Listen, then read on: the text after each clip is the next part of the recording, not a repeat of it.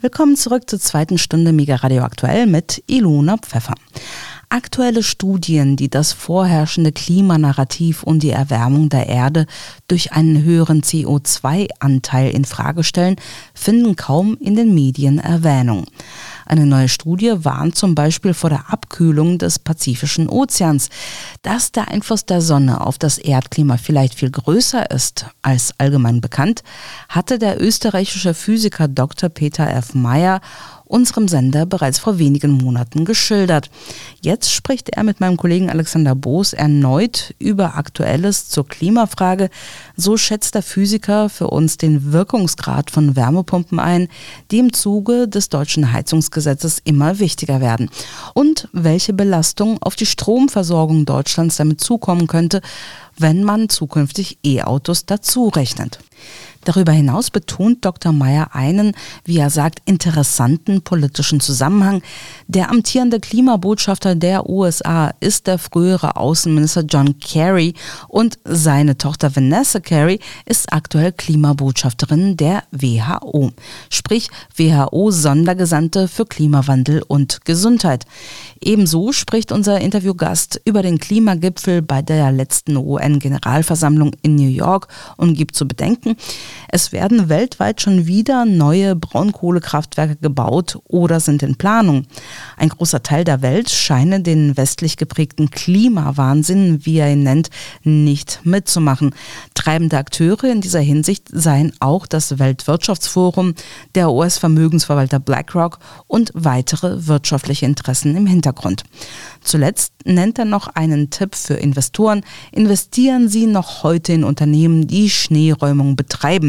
Denn eine Studie besagt, dass die Branche in den nächsten Jahren deutlich wachsen werde. Herr Dr. Meyer, heute geht es noch einmal um das Thema Klima. Wir hatten Sie ja als tkp.at Chefredakteur schon einmal zu diesem Riesenthema hier im Interview, aber da ist natürlich längst noch nicht alles gesagt, zumal ja auch in ja im letzten Sommer jetzt äh, 2023 ähm, auch teilweise versucht wurde, eine Art, also analog zu Corona, eine Art äh, Klimapanik zu schüren. Das hat nicht geklappt, vor allem in Deutschland war es dann doch Richtung Juli, August ein sehr verregneter Sommer. Mir ist hier aufgefallen bei meiner Recherche ein Beitrag von agrarheute.com, Agrarheute, Landwirtschaftsfachmagazin.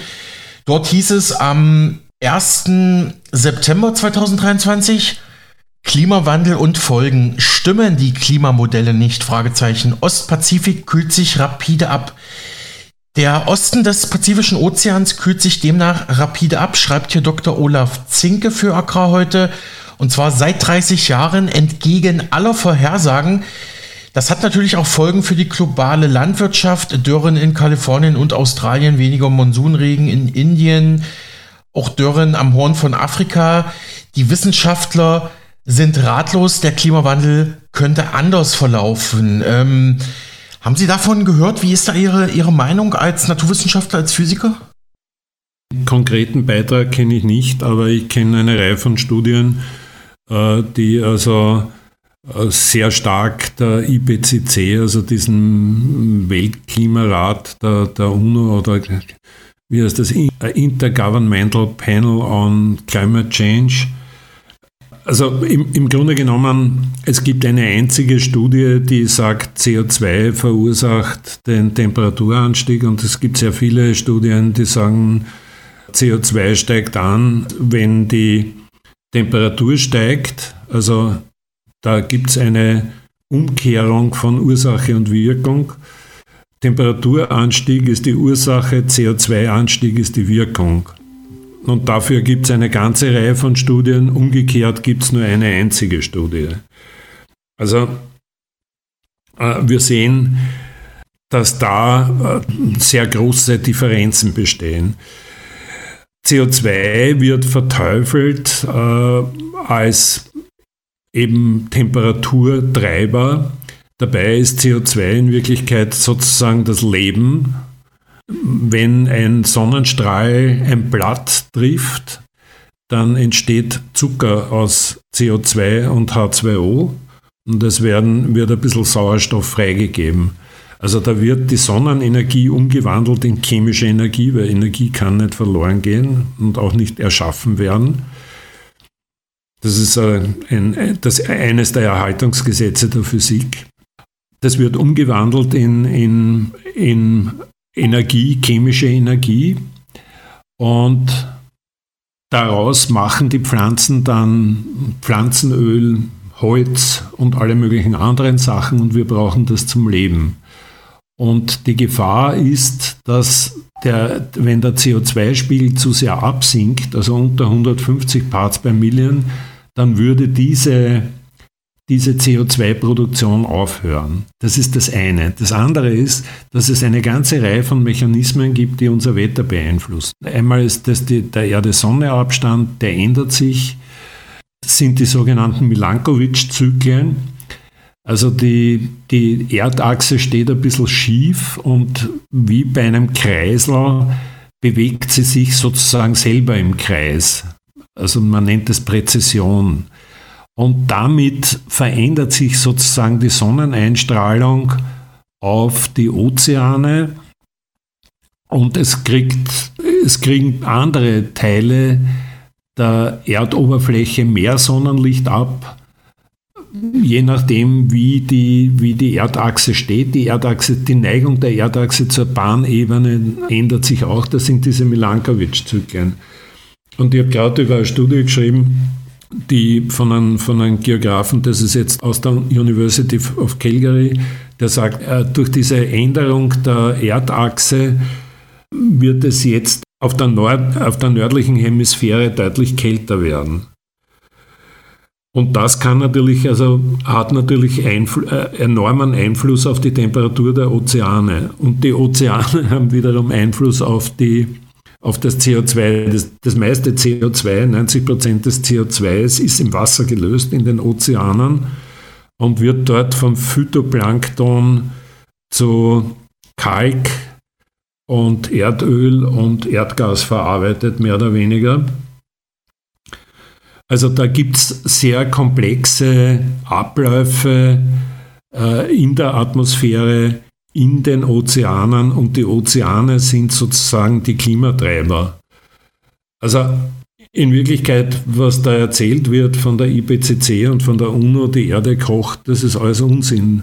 Die, die Antarktis hat die Antarktis hat äh, zugenommen, hat, es, hat die Eisfläche zugenommen um rund 5300 Quadratkilometer. Es gibt große Bereiche, wo mhm. mehr Eis, also das Eis, die Eisfläche gewachsen ist und es gibt kleinere Bereiche, wo sie abgenommen hat. Aber das, das Nettoergebnis ist, es gibt um 5300 Quadratkilometer Eisfläche mehr.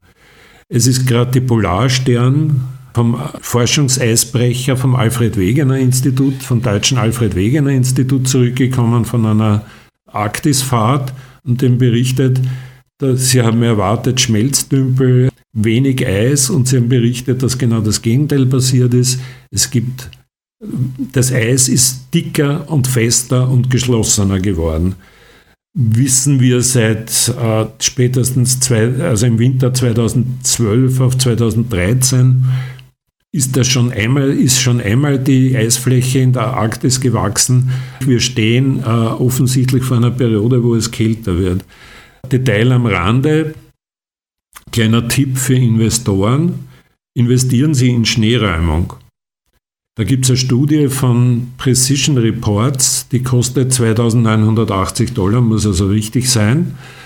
Und die haben vorhergesagt, dass für die nächsten sieben Jahre bis 2030 die Compound Annual Growth Rate mhm. von Schneeräumung, Schnee, äh, Erzeugung von Schneeräumfahrzeugen, allen Arten von Schneeräumgeräten, äh, dass das eine sehr starke Wachstumsbranche sein kann sein wird, mhm. was natürlich nur sein kann, wenn es mehr Schnee geben wird. Also es gibt sehr viele Hinweise drauf und sehr viele Studien, die verschiedenste Ursachen benennen, dass es kälter werden wird in, in der nächsten Zeit. Und das, was Sie erwähnt haben, äh, Ostpazifik, also das deutet ebenfalls in diese Richtung. Mhm. Ja, hochinteressant hier dieser Investor-Tipp. Wir haben ja das Thema Investments und wie lege ich mein Geld gut an, ja auch immer wieder hier im Programm. Vielen Dank, Herr Dr. Meyer. Und da verweise ich natürlich auch nochmal auf unser letztes Interview zu Klima. Dort hatten Sie ja auch gesagt, dass der steigende CO2-Gehalt in der Atmosphäre eben durch die Erderwärmung verursacht wird und nicht der, der Verursacher für die Erderwärmung ist, also dass da die Kausalkette von auch vielen Klimaforschern halt falsch verstanden wird. Äh, verweise ich hier nochmal auf unser Mega Radio aktuell Interview. Erschien am 1. August 2023 auf unserem Spotify-Kanal, dort zu finden unter Podcasts. Einfach eingeben Klimawandel Doppelpunkt der Einfluss der Sonne Dr. Meyer tkp.at im Mega Radio Interview. Da haben sie das nochmal ausführlich erklärt und jetzt auch nochmal eine neue Studie zitiert auf TKP vom 23. September. Neue Studie, Doppelpunkt, steigender CO2-Gehalt wird durch Erderwärmung verursacht und nicht umgekehrt. Gibt es da noch was zu, zu sagen? Ja, ich habe heute wieder eine neue Studie veröffentlicht, äh, über eine neue Studie geschrieben, also die, die ebenfalls äh, auf Studien, auf andere Studien hinweist, die, also es gibt eine ganze Reihe von Studien, die dieses Faktum belegen, aber umgekehrt gibt es also eben nur eine Studie. Was mir noch wichtig wäre, ist ein bisschen mehr Verständnis über CO2 zu erzeugen. Gerne. CO2 wird, also wie gesagt, von, von den Blättern aufgenommen und bei höherem CO2-Gehalt passiert, da geht das schneller, wird schneller auf, aufgenommen, damit wird das Wachstum beschleunigt. Also äh, eine Auswertung von 86 Studien hat ergeben, dass äh, von 1950 bis 2020 äh, der CO2-Gehalt der Luft bekanntlich von 300 ppm oder 310 ppm auf 420 ppm gestiegen ist und das hat den landwirtschaftlichen Ertrag um 43 Prozent gesteigert. Man nennt es CO2-Düngung. Tatsächlich verwenden die Landwirte, Gärtner und hm, Gemüseproduzenten auch CO2 in ihren Glashäusern, um äh, rascheres Wachstum äh, zu erzielen. Da wird äh, der CO2-Gehalt verdoppelt. Also die haben, acht, die haben 800 bis 1000 ppm im Glashaus, davor haben sie 420, um höhere Erträge, rascheres Wachstum, mehr Pflanzen zu erzeugen, mehr Früchte zu erzeugen. Also CO2 ist unser Leben in Wirklichkeit. Wenn das CO2 unter die 150 ppm fällt, dann äh, stirbt das Leben an Land. Im Meer würde es noch weitergehen, weil, wie gesagt, äh, der Großteil des CO2 ist eben im Wasser gelöst. Da kann das Phytoplankton weiter äh, Sauerstoff erzeugen und CO2 vernichten. Und wenn es kälter wird, löst sich das CO2, was derzeit in der Luft ist, dann im, im Ozean. Und wie gesagt, Zucker ist unsere Energie, die der Mensch zum Leben braucht. Das wird in den Mitochondrien in Energie umgewandelt und das ist im Grunde genommen zuerst passiert die Umwandlung von Sonnenenergie in chemische Energie im Zucker und im Körper wird diese chemische Energie dann in Bewegungsenergie, in Wärme, insgesamt um neue Produktion von Zellen zu ermöglichen etc., passiert diese Umwandlung dann im Körper. Und das ist letztlich auch die Sonnenenergie, die da umgewandelt wird. Und das passiert vermittels CO2. Ohne CO2 wäre das nicht möglich. Gäbe es weder Pflanzen noch Tiere noch Menschen auf der Erde es wäre dann, wir hätten eine Atmosphäre oder es wäre, das Leben würde so ausschauen wie am Mars, nämlich nicht existent oder bestenfalls irgendwo im Wasser halt. Mhm. Ja, hier nochmal der Hörerhinweis, können Sie auch nachlesen auf tkp.at, erschienen am 2. Oktober 23. Neue Studie bestätigt, CO2 hat nichts mit Klimawandel zu tun und kältere Zeiten stehen bevor. Darum ja auch der Hinweis, investieren Sie jetzt in Schneeräumungsunternehmen. Da schreiben Sie, Herr Dr. Meyer, angeblich ist der Konsens der Wissenschaft, dass menschengemachtes CO2 zur unerträglichen Erwärmung der Erde führt. Das wird allerdings nur von einer einzigen Studie behauptet, während eine ganze Reihe wissenschaftlicher Arbeiten zum gegenteiligen Ergebnis kommen kommt. Also die kommt zu einem anderen Ergebnis. Und naja, trotzdem wird aber in der Politik an dieser, ich sage jetzt mal, CO2-Besteuerung festgehalten. Ist das für Sie auch eine gewisse Wirtschaftsgeschichte, dass man da versucht, ähm, ja, Gelder zu generieren, äh, die Leute zu schröpfen? Und da müsste ja auch die Wissenschaft eigentlich da mit drin hängen. Ist natürlich jetzt ein schwerer Vorwurf, aber ich formuliere ihn trotzdem mal. Ja, wenn man sich anschaut, äh, wer Klimabotschafter sind, also Klimabotschafter der USA ist der John Kerry, der war Außenminister in, in den beiden Obama-Regierungen, wo Biden Vizepräsident war und jetzt ist er der Klimabotschafter äh, der USA. Seine Tochter Vanessa Kerry ist die Klimabotschafterin der WHO, also der Weltgesundheitsorganisation. Mhm. Die hat einen ziemlich äh, umfangreichen Titel, der sie sozusagen zur Assistentin oder als Assistenzgeneraldirektorin macht in Klimafragen. Also das ist schon mal ein starker Hinweis, welche Politik da drinnen hängt. Die Kerrys, die Familie Kerry sind sozusagen die Oberklimabotschafter der führenden Weltmacht und der, der Weltgesundheitsorganisation. Interessanter Zusammenhang.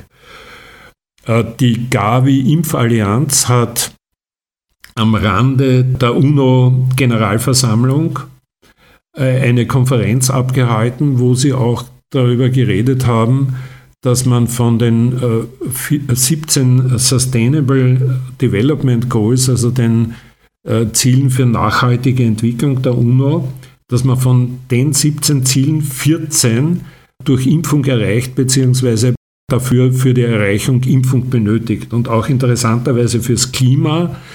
Die Folgen der Klimaerwärmung auf den Menschen kann man also eben auch durch Impfung bekämpfen. Also Klima, das Klimaziel mhm. ist auch äh, für die Pharmaindustrie günstig, weil sie da Impfstoffe verkaufen können.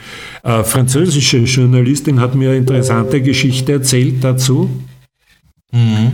Eine alte Dame, die ein schönes altes Haus hat in einer kleinen französischen Provinzstadt, hat gesehen, dass sie also nicht mehr vermieten kann, weil ab 2024 darf man in Frankreich nur mehr vermieten, äh, Häusern nur mehr in Häusern vermieten, die eine bestimmte Energieeffizienzklasse hat. Sie hat keine Chance, dass ihr Haus das erreicht, ihre Villa das erreicht und hat deshalb sie versucht zum Kauf anzubieten. Die Villa ist ungefähr 200.000 Euro wert. Und sie hat auf das Inserat binnen zwei oder drei Tagen fünf Angebote bekommen. Und zwar interessanterweise alle fünf von US-Immobilienfonds. Und die haben 50.000 50 äh, Euro geboten für diese Villa. Also da sieht man schon, dass da offensichtlich äh, ein finanzielles Interesse dran gibt, diese Klima Fit für 55 Plan der EU, der Fit für also 55 Prozent Senkung des CO2-Ausstoßes bis, glaube ich, 2035, was eben passieren soll durch Verbesserung der Energieeffizienz von Gebäuden. Äh, in Deutschland heißt das, glaube ich, Heizungsgesetz von der, von der Ampelkoalition. Heißt das äh, Umrüstung auf elektrische Heizung im Prinzip mit Wärmepumpen. Man muss sich das einmal vorstellen. Also Wärmepumpen wäre auch im Moment ein, ein, ein Investitionsthema offensichtlich, vor allem in Deutschland, wobei äh, Fiesmann ja verkaufen musste oder verkauft hat. Mhm. Wobei man aber sich jetzt mal Folgendes überlegen sollte. Wenn wir haben derzeit drei äh, Verteilnetze für Energie. Das Tankstellennetz, das Erdgasnetz und das Stromnetz. Das ist, sind die drei Möglichkeiten, wie wir jetzt Energie ins Haus bekommen oder in die Wohnung bekommen.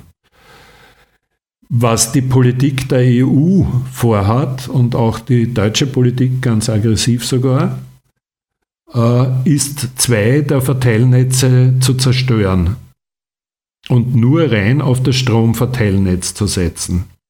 Wenn jetzt aber die Vorhersagen der verschiedenen Astrophysiker und Klimawissenschaftler, der unabhängigen Klimawissenschaftler zutreffen, dass wir vor einer Abkühlung stehen, vor einer Periode der Abkühlung, dass wir Richtung einer Eiszeit gehen, dann äh, heißt das, wenn also zum Beispiel im Februar äh, zwei Wochen lang Temperaturen unter minus 20 Grad auftreten, und das kann, das habe ich schon erlebt, das hat es früher gegeben, dann funktioniert die, Klimapumpe, äh, die Wärmepumpe nicht mehr, sondern dann wird rein elektrisch geheizt. Wenn jetzt, stellen Sie sich vor, in einer Ortschaft, alle haben Wärmepumpen und heizen plötzlich elektrisch. Dann bricht die Stromversorgung Versorgung zusammen. Mhm. Ja, danke auch für diesen Hinweis. Wir berichten ja da fast täglich drüber, über diese äh, Energiestrategie ähm, ja, der deutschen Regierung. Also die wird ja vielerorts kritisiert. Und danke auch nochmal, dass Sie die Geschichte mit der französischen Villa-Besitzerin äh, nochmal direkt jetzt als erste Quelle sozusagen erzählt haben, weil das hatten wir auch schon, ich glaube, das war in der letzten Woche bei uns im Programm im Kollegentalk, wo wir über das äh, Heizungsgesetz gesprochen haben. Da habe ich es. Ja, genau. habe ich gehört, ja. Genau. Die sind ja auch Stammhörer bei uns, genau.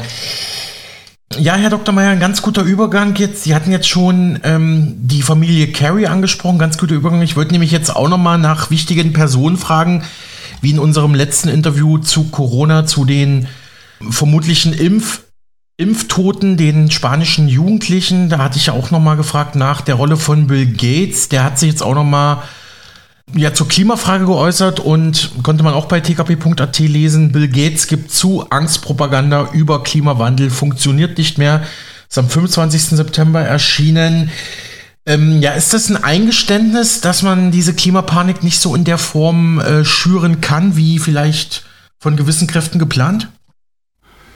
Naja, wie Sie eh schon vorher gesagt haben, das Wetter spielt manchmal einfach nicht mit. Wenn es in den ersten zwei Augustwochen bei uns ja. ziemlich kalt ist und regnet, ist es schwer, die, die Geschichte von der Temperaturerhöhung zu verkaufen. Obwohl man bemüht sich ja total. Also ich kann mich erinnern, Lauterbach war im, im Juli in Italien und hat gesagt, ja, der, der Süden wird nicht mehr das sein, wie, wie er einmal war, man wird ausziehen müssen und so weiter.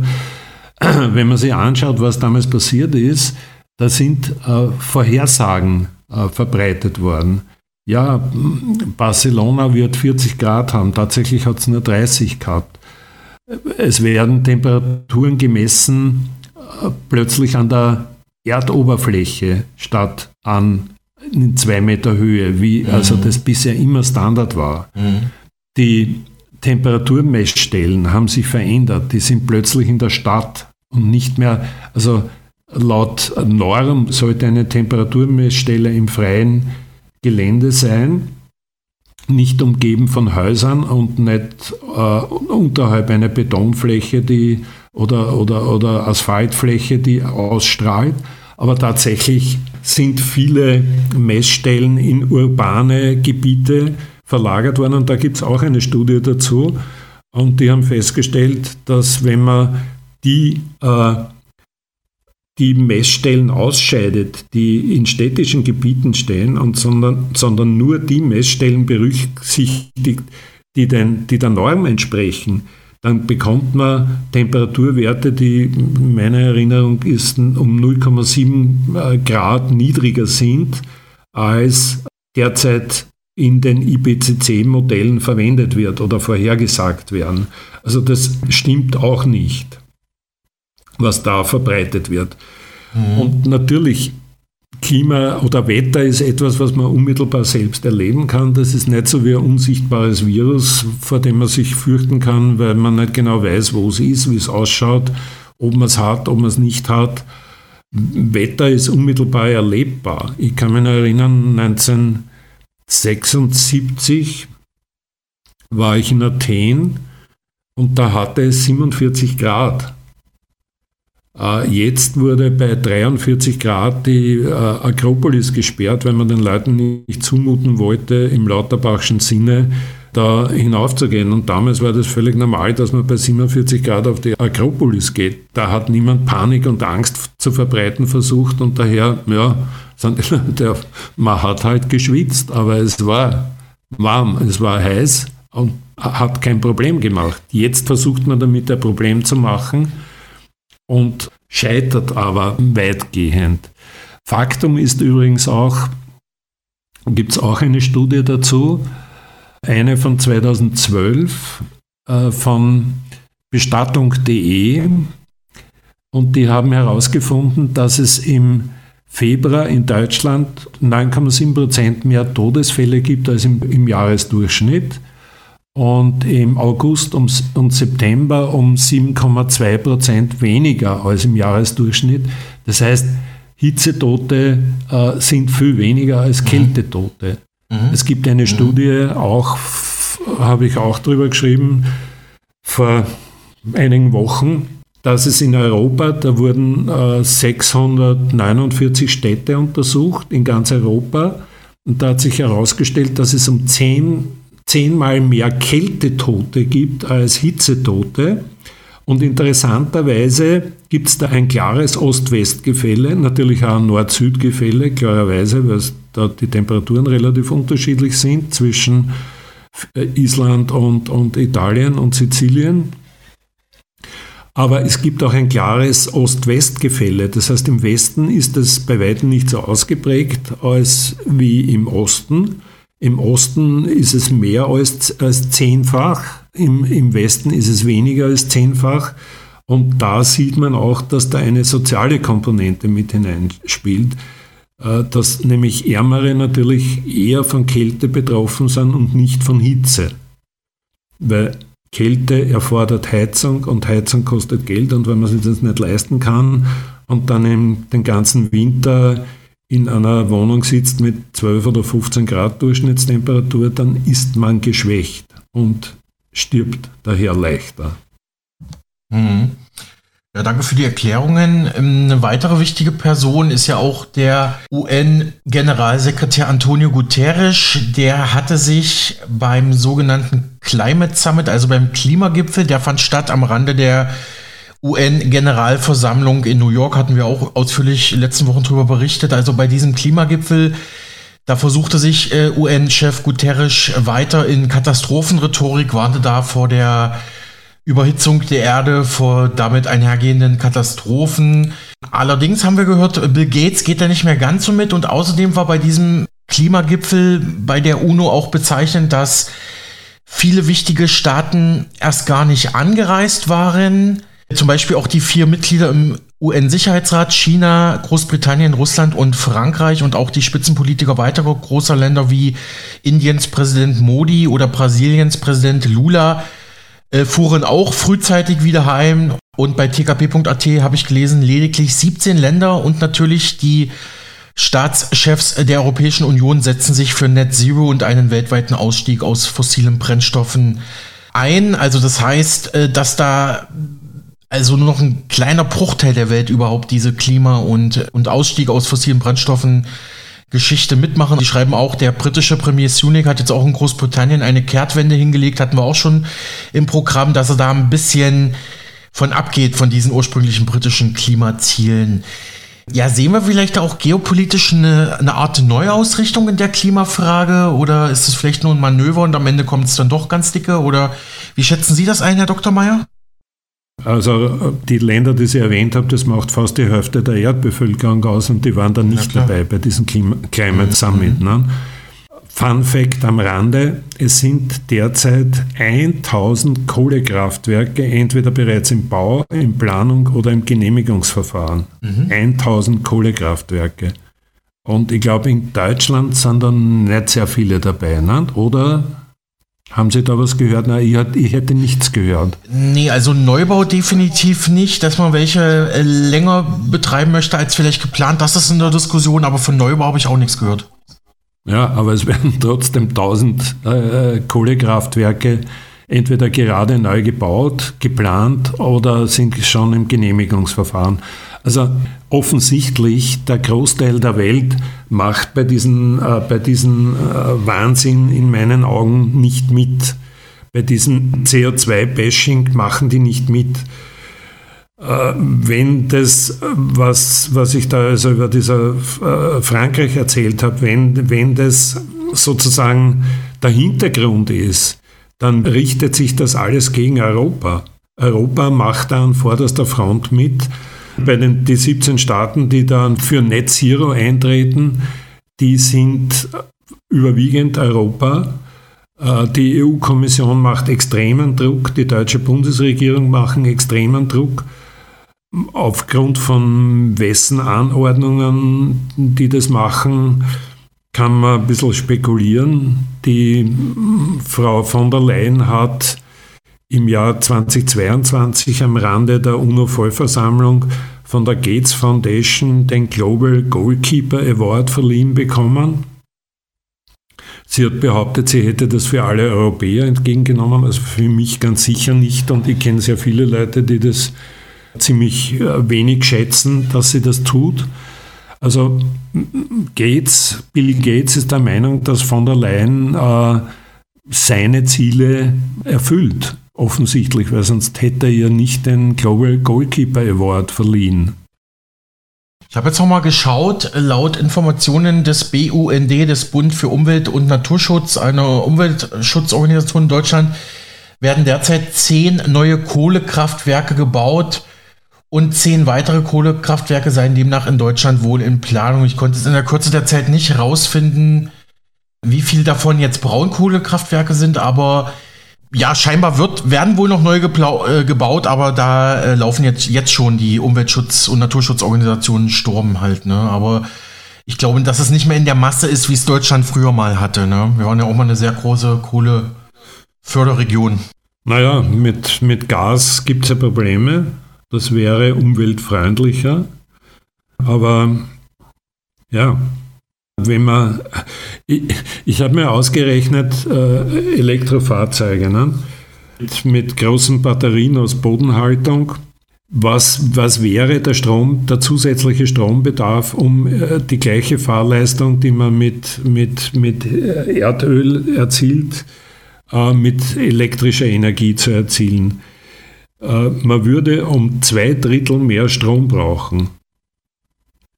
Wo bitte soll das erzeugt werden? Wie soll das erzeugt mhm. werden? Ja. Wie soll das verteilt werden? Das heißt, man müsste alle äh, Stromkabel aus, aus dem Boden reißen und durch neue ersetzen, die um zwei Drittel stärker sind, weil die, die, der Strom muss ja irgendwie zu den Autos kommen vom Kraftwerk. Also das sind alles so Vorstellungen, die völlig absurd sind. Es sei denn, man will überhaupt verhindern, dass die Leute noch Auto fahren.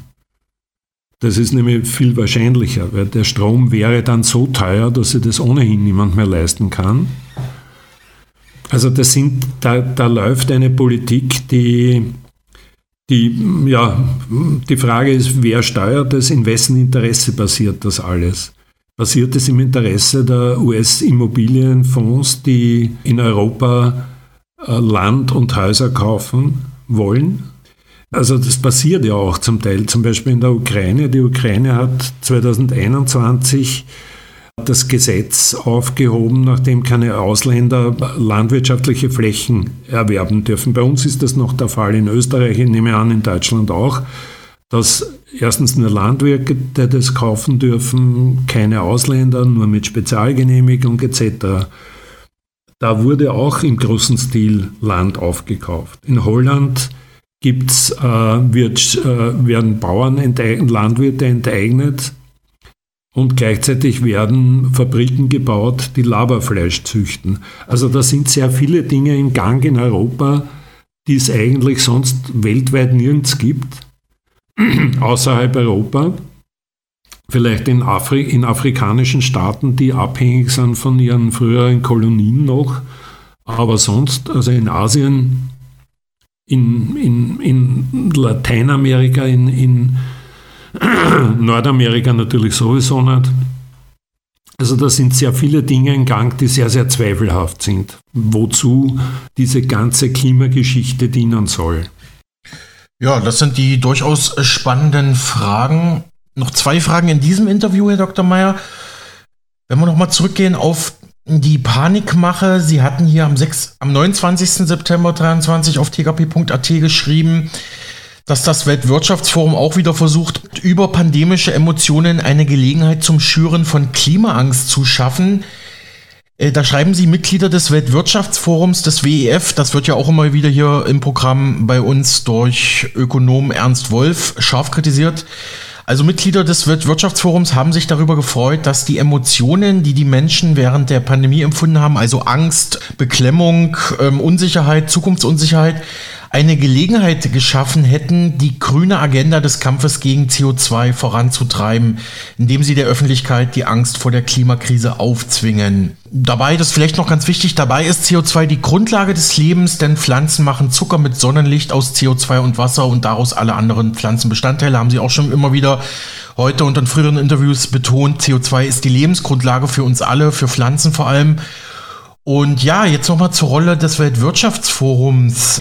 Ist ja schon interessant, weil Bill Gates ist ja auch mit dem Weltwirtschaftsforum ähm, vernetzt und wenn er jetzt sagt, die Klimapanikmache, die scheint nicht mehr zu funktionieren und seine Kollegen beim Weltwirtschaftsforum sagen, nee, nee, nee, doch, doch, das scheint zu funktionieren. Ähm, wie schätzen Sie das A ein und B? Sieht man hier vielleicht auch so eine Art äh, Zerrissenheit in der, in der menschengemachten Klimawandelgruppe, vielleicht auch eine Art, eine innere Zerstrittenheit? Also interessanterweise war bei dieser Veranstaltung, die Sie da gerade erwähnt haben, war die Vanessa Kerry dabei, mhm. die von der WHO, die ist in der WHO und im WEF. Bill Gates, ja, ist sicher dabei, aber interessant ist auch, wer ist im, sozusagen im Aufsichtsrat des WEF, da ist Larry Fink, der CEO von BlackRock drinnen. Und ich glaube, dass Larry Fink da eine ziemlich große Rolle spielt. Der hat im Jahr Anfang im März 2020 hat einen Rundbrief äh, verfasst an alle CEOs von wo, wo BlackRock Eigentümer ist oder teilweise äh, Aktionär ist, äh, wo er reingeschrieben hat, also Klimawandel ist das entscheidende Ding in den nächsten Jahren und es müssen alle Unternehmen und Regierungen müssen äh, den Klimawandel verhindern, müssen Klimaschutz betreiben etc. Also da sieht man auch wieder, wer da treibende Kräfte sind äh, für, für, für dieses Thema. Mhm. Ja, zum Schluss noch eine Fachfrage. Ich zitiere noch mal eine Studie, über die Sie auch geschrieben haben, Herr Dr. Meyer. Da heißt es, Abkühlung der Erde um 1 Grad Celsius wird erwartet aufgrund eines solaren Minimums. Also wieder mal, auch Studien hatten wir auch schon in unserem letzten Interview zur Sonne so thematisiert. Also wieder mal eine Studie, die sagt, die Erde wird sich abkühlen und nicht erwärmen. Also da gibt es sehr viele Studien in der Zwischenzeit schon. Das sind astrophysikalische Studien. Und die erwarten, dass die Aktivität der Sonne abnimmt. Da gibt es so elf Jahreszyklen, wo die Pole wechseln, also Nordpol und Südpol wechseln der, auf der Sonne. Und da gibt es äh, zuerst einen Anstieg von Sonnenaktivität. Das kann man messen an, an der Zahl der Sonnenflecken und dann nimmt es wieder ab. Also das sind so kleine Schwankungen sozusagen. Und in den kleinen Eiszeiten, die es gegeben hat, immer wieder in den letzten zigtausend Jahren äh, war immer ein Abfall der Sonnenaktivität zu beobachten. Den sagt jetzt auch das US-Weltraumwettervorhersageinstitut voraus. Die haben in ihrer letzten Vorhersage für die Sonnenaktivität Sonnenflecken, wir halten derzeit, ich glaube, bei 114 Sonnenflecken pro Monat und bis zum Jahr 2031 soll das auf Null zurückgehen. Das heißt, es würde eine ziemliche Abkühlung äh, zur Folge haben, nur alleine durch äh, Reduktion der Sonnenaktivität. Und das soll laut dieser Studie, das hat 2020 begonnen und soll bis etwa 2053 gehen. Minus 1 Grad Durchschnittstemperatur würde in etwa das bedeuten, was so um 1700 schon der Fall war. Das war eine kleine Eiszeit, genannt Maunder Minimum. Und das wird jetzt ziemlich bestätigt, also durch dieses US Space Weather Prediction Service, also diesen Weltraumwettervorhersagedienst. Es war interessant, dass die sowas haben, die eben damit rechnen, dass die Sonnenaktivität drastisch zurückgeht. Abgesehen davon gibt es äh, Änderungen in der, also es gibt diese sogenannten Milankovic-Zyklen, das sind vier verschiedene Zyklen. Zwei davon betreffen die Ellipse, mit der die Erde sich um den Massenschwerpunkt des Sonnensystems bewegt, das sogenannte Baryzentrum, und die anderen zwei betreffen die Erdachsen. Und die Neigung der Erdachse gegenüber der Bahnebene und die Präzision, also die, die Kreiselbewegung. Und das scheint jetzt auch in eine Richtung zu gehen, äh, der sein 23.000 Jahre langer Zyklus, der also zumindest für die nördliche Hemisphäre eine Abkühlung bedeuten wird. Hm. Ja, an dieser Stelle nochmal der Hinweis auf unser letztes Interview zu Klima, Klimawandel, der Einfluss der Sonne auf Spotify, auf unserem Kanal Mega Radio aktuell das neue Inforadio. Hatte ich ja vorhin schon mal erwähnt, dieses Interview. Da werden auch nochmal die Sonnenzyklen und Milankovic-Zyklen eingehend erklärt. Ja, auch für dieses Interview besten Dank, Herr Dr. Meyer. Vielen Dank auch an tkp.at. Gerne und vielen Dank für die Einladung sagt abschließend Dr. Peter F. Meyer, Chefredakteur bei tkp.at. Mein Kollege Alexander Boos hat mit ihm gesprochen und das Thema Klima näher beleuchtet. Und zum Ende dieser Woche blicken wir noch einmal auf den Erdgas- und Erdölmarkt. Wir hatten ja Fragen zum europäischen Gasmarkt, wie warum der westliche Ölpreisdeckel gegen Russland nicht funktioniert. Schon in den letzten Wochen in Interviews mit Rohstoffexperten Jan Wilhöft von Axinio Capital oder Rohstoffökonom Dr. Hans-Jochen Luhmann vom Wuppertal Institut für Klima, Umwelt, Energie vertieft.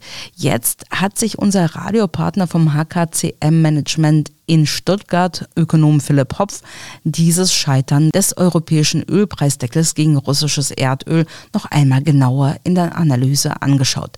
Was er herausgefunden hat, hören Sie jetzt. Die aktuelle Datenauswertung zeigt uns ganz klar, Russland umgeht weiterhin den Ölpreisdeckel, kann deutlich höhere Preise verlangen.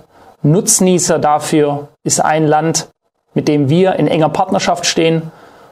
Und der größte Schadennehmer ist Deutschland selbst. Wir wollen heute mal auf alles eingehen, zeigen, wie sich die Situation aktuell darstellt, wie der Ölpreisdeckel umgangen wird und auch was unsere persönliche EditWave WTI-Prognose ist, denn das ist der Weltölmarktpreis. Wir schauen uns heute alles an. Los geht's.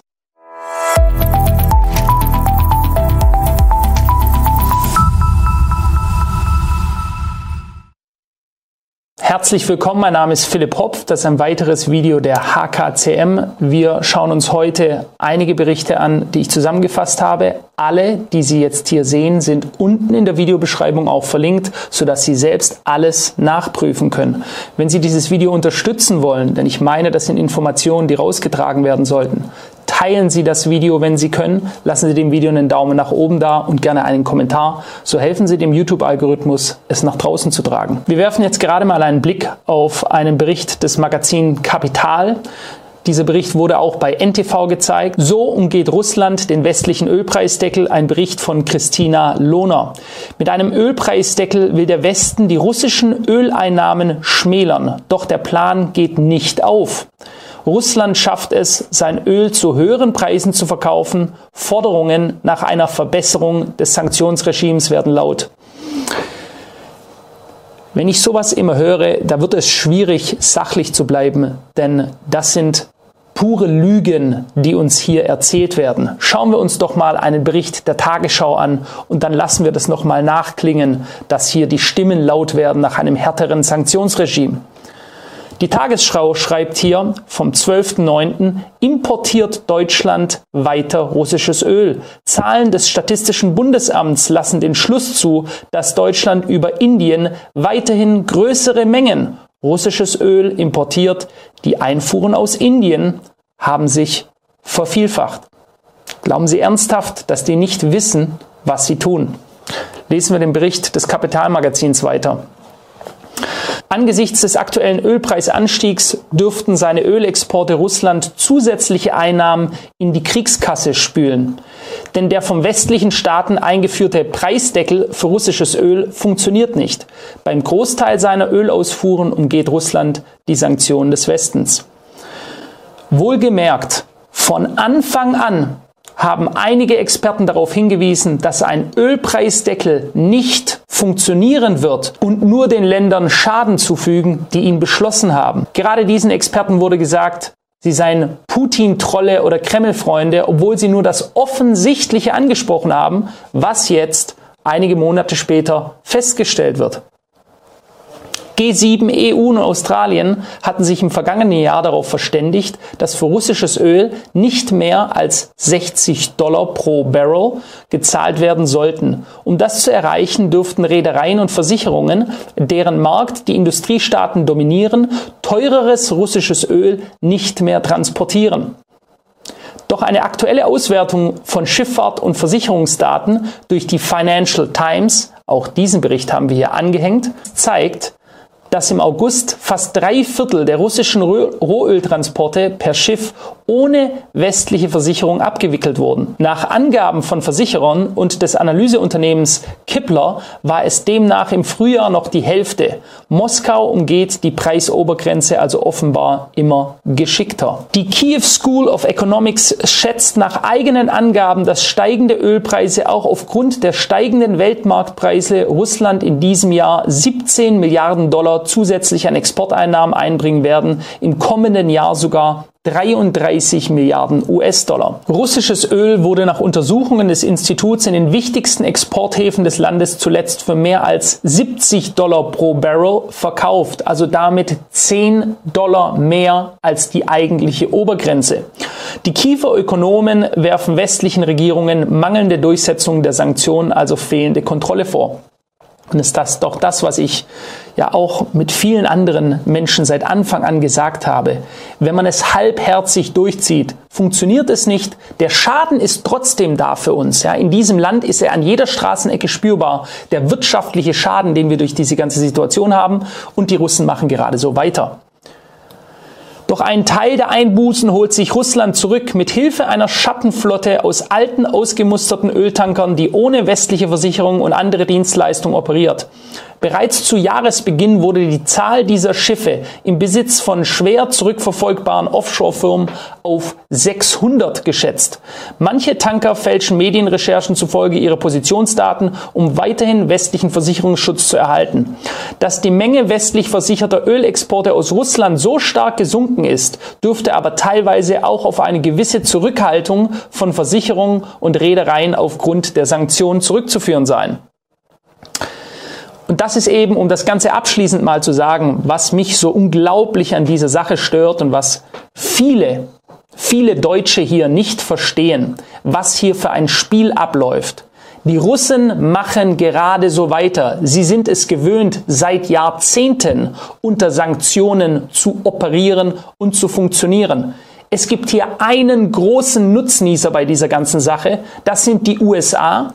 Das kann ich Ihnen auch beweisen, weil viele Leute ja sagen, das wäre nicht so. Gerade die Berliner Zeitung schreibt hier, auch dieser Bericht ist unten verlinkt, Verzicht auf russisches Öl, EU, Zitat, für Jahrzehnte von US-Importen abhängig. Sanktionen gegen Russland bringen die Europäische Union in eine missliche Lage. Klimaziele und Energiesicherheit kommen hinzu. Die Abhängigkeit von den USA wächst.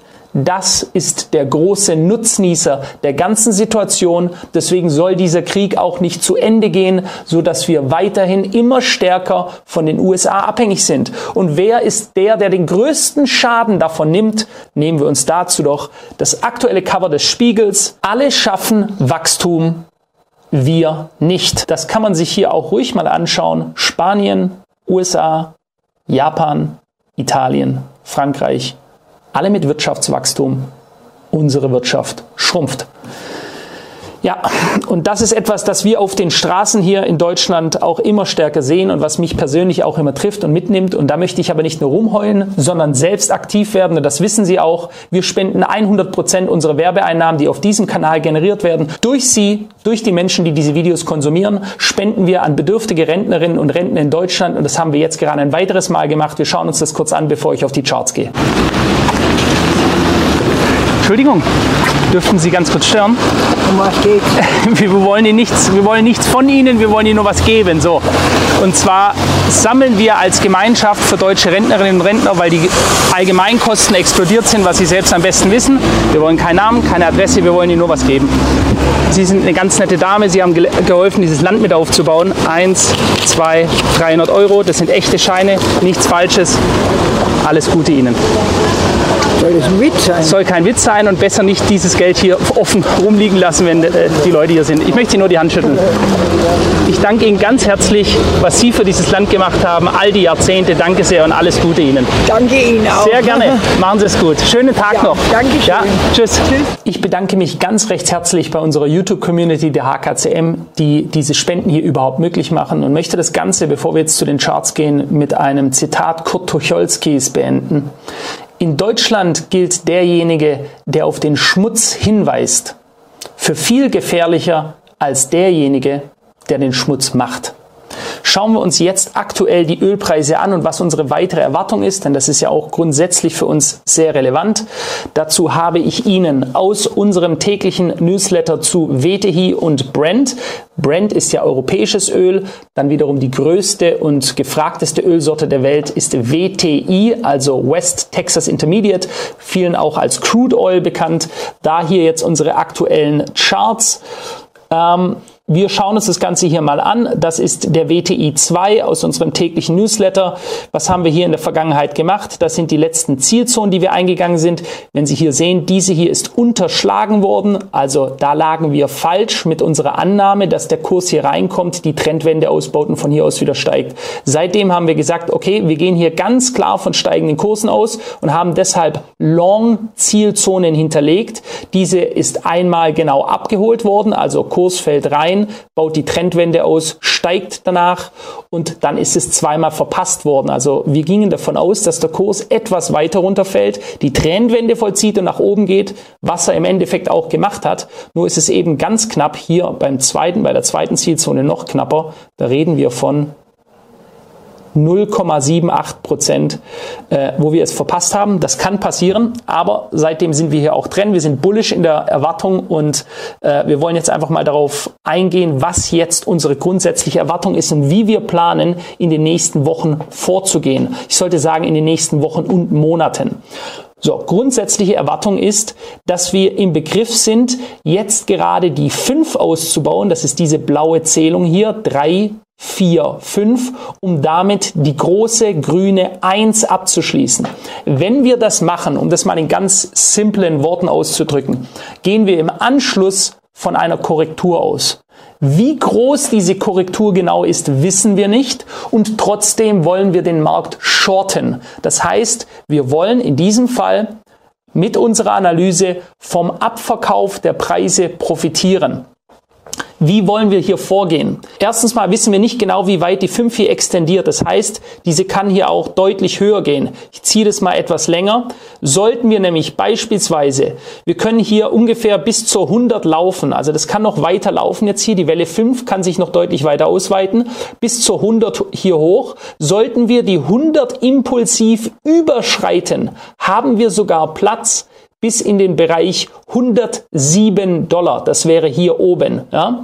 Also das würde bedeuten, wir könnten sogar, wenn wir die 100 überschreiten, die 107 treffen. Jetzt ist es also eine Frage der Taktik. Wie geht man hier vor? Wenn man hier bereits long investiert ist, würde ich ganz klar im Markt bleiben, hier nicht an einem bestimmten Punkt verkaufen, sondern ich würde meine Stops nachziehen. Jetzt aktuell würde sich anbieten unter das bisherige Hoch, das ist bei circa 83. Man kann es vielleicht auch schon etwas höher ziehen. Dann wäre es hier dieser Bereich, also unter das bisherige Zwischentief hier vom 26. September bei 88 Dollar. Und dann würde ich abwarten, denn was der Markt jetzt macht ist, er ist hier über den großen Widerstand drüber gegangen. Der hier ist vom damaligen Zwischenhoch November 2022. Seitdem haben wir die Linie drin, weil sie so signifikant ist. Ja? Und wenn der Markt hier jetzt nochmal diesen Bereich antestet und von dort weitergeht, hat er durchaus noch mehr Platz. Was ist also unser Ziel? Um sicher zu gehen, dass der nächste Short greift, wollen wir Folgendes machen. Wir wollen als erstes mal abwarten, wie weit die 1 hochläuft. Und dann sollte es in der Welle 2 zu einer A, B, C Korrektur kommen. Die A ist fünfteilig, die B sollte dreiteilig sein. Ich zeichne das jetzt mal ein, damit Sie verstehen können, was wir in den täglichen Newslettern zu WTI Brand hier machen werden und wo die nächste Short-Zielzone eingezeichnet wird. Wir gehen also davon aus, dass der Kurs jetzt demnächst zum Ende kommt. Wo ist jetzt mal irrelevant? Wir werden sehen, er wird zum Ende kommen. Gehen wir mal davon aus, er macht das im Bereich rund um die 100 dann wird es hier eine fünfteilige Abwärtsbewegung geben, wo auch immer sie hingeht. Wir werden sie aber sehen und wir können sie bemessen, dass sie dann fünfteilig sein wird. So, das ist dann die A. Im Anschluss wollen wir, dass es eine dreiteilige B nach oben gibt und genau diesen Bereich würden wir dann nutzen, denn dann haben wir Konfirmation, dass unsere Berechnungen stimmen und dass es sich hier um eine Welle 2 handelt. Und dann würden wir nach Abschluss des Dreiteilers eine Zielzone einzeichnen und diese Zielzone dann, die kann man dann shorten ich mache das jetzt mal mit einem großen Pfeil. Aus dieser heraus würden wir dann eine Short-Position eingehen. Und dann haben wir die Möglichkeit, dass wir entweder irgendwo hier in den Bereich zwischen 80 und 73 kommen oder, was immer noch zu knapp 40 Prozent Wahrscheinlichkeit der Fall ist, dass wir hier nochmal deutlich tiefer abverkaufen und zwar in der alternativen 2 würde bedeuten, wir könnten hier sogar nochmal darunter kommen. Und dann ist das Ganze was die Renditeerwartung angeht, sehr interessant, weil dann sprechen wir, wie gesagt, das sind jetzt ungefähre Einzeichnungen, ja, aber dann sprechen wir hier so von circa 30 Prozent reine Kursbewegung ohne Hebel gerechnet. Ja, das würde es also sehr interessant machen. Das ist jetzt mal einfach eine Einzeichnung gewesen, dass Sie einen Eindruck gewinnen. Ja, deswegen, das sind nicht als echte Zielmarken. Wir müssen ja erstmal wissen, wo die Eins hingeht. Dann warten wir den Fünfteiler ab. Die ersten drei, die hochkommen, Zielzone rein. Diese kann man dann shorten. So, wie macht man das Ganze, um das noch äh, grundsätzlich anzugeben, wie man vorgeht? Wir nutzen hierfür den Light Crude Oil Futures und zwar mit CFDs setzen wir das Ganze um. Der Broker, bei dem wir das Ganze machen, da geben wir ein US Crude das ist die Bezeichnung für WTI-Öl. Da kommt man hier auf den aktuellen Kontrakt US Crude Oil. Das ist der Spotmarkt, das ist der Future. Und dann kann man das Ganze hier im Voraus in Zukunft dann, wenn wir die Koordinaten geben, ganz einfach eingeben. Hier auf Kaufen für Long oder Verkaufen, um einen Markt zu shorten, also vom Abverkauf des Marktes zu profitieren. Und dann kann man hier die ganzen Daten eingeben, die Menge, die man handeln möchte, den Stop-Loss und den Take-Profit. Das sind dann in Zukunft alles Daten, die wir in der nächsten Zielzone bekannt geben würden wurden, mit genauen Angaben, wo einzusteigen ist und wo man am besten die, äh, den Stop setzen kann, um sich hier abzusichern. Bei dem Broker, den wir nutzen, zahlen wir keine Overnight- oder Haltegebühren auf sämtliche Future-Kurse. Wenn Sie wissen wollen, welchen wir nutzen, schreiben Sie einfach kurz eine E-Mail an die info at hkcmanagement.de. Wir teilen es Ihnen gerne mit. Wir machen hier aber keine Werbung. So, grundsätzliche Erwartung langfristig ist hier ganz klar auf Sicht der nächsten Jahre. Das habe ich ja schon mal gezeigt, dass wir hier weiter stark steigende Preise sehen. Wir gehen mal auf den WTI 3, zeige ich noch zum Abschluss ganz kurz. Ja, wie ich es in den letzten Videos auch immer gesagt habe, langfristig hier weiter steigende Preise bei starker Volatilität, also starker Schwankungsbreite. Und genau diese Schwankungsbreite wollen wir nutzen, um zwischendrin immer wieder Positionen einzugehen. Wenn das für Sie interessant ist, nutzen Sie gerne hier unsere Newsletter für WTI Brand, der täglich verschickt wird. Können Sie alles buchen, schauen Sie es gerne an unter www.hkcmanagement.de. Ich wünsche Ihnen jetzt eine wunderschöne Handelswoche. Machen Sie es gut. Danke sagt Ökonom Philipp Hopf von HKCM in Stuttgart zum aktuellen Erdölmarkt. Ja, und damit geht die Sendung und auch die Sendewoche zu Ende. Ich wünsche Ihnen ein wunderschönes Wochenende und freue mich, wenn Sie nächste Woche wieder einschalten. Tschüss, machen Sie es gut.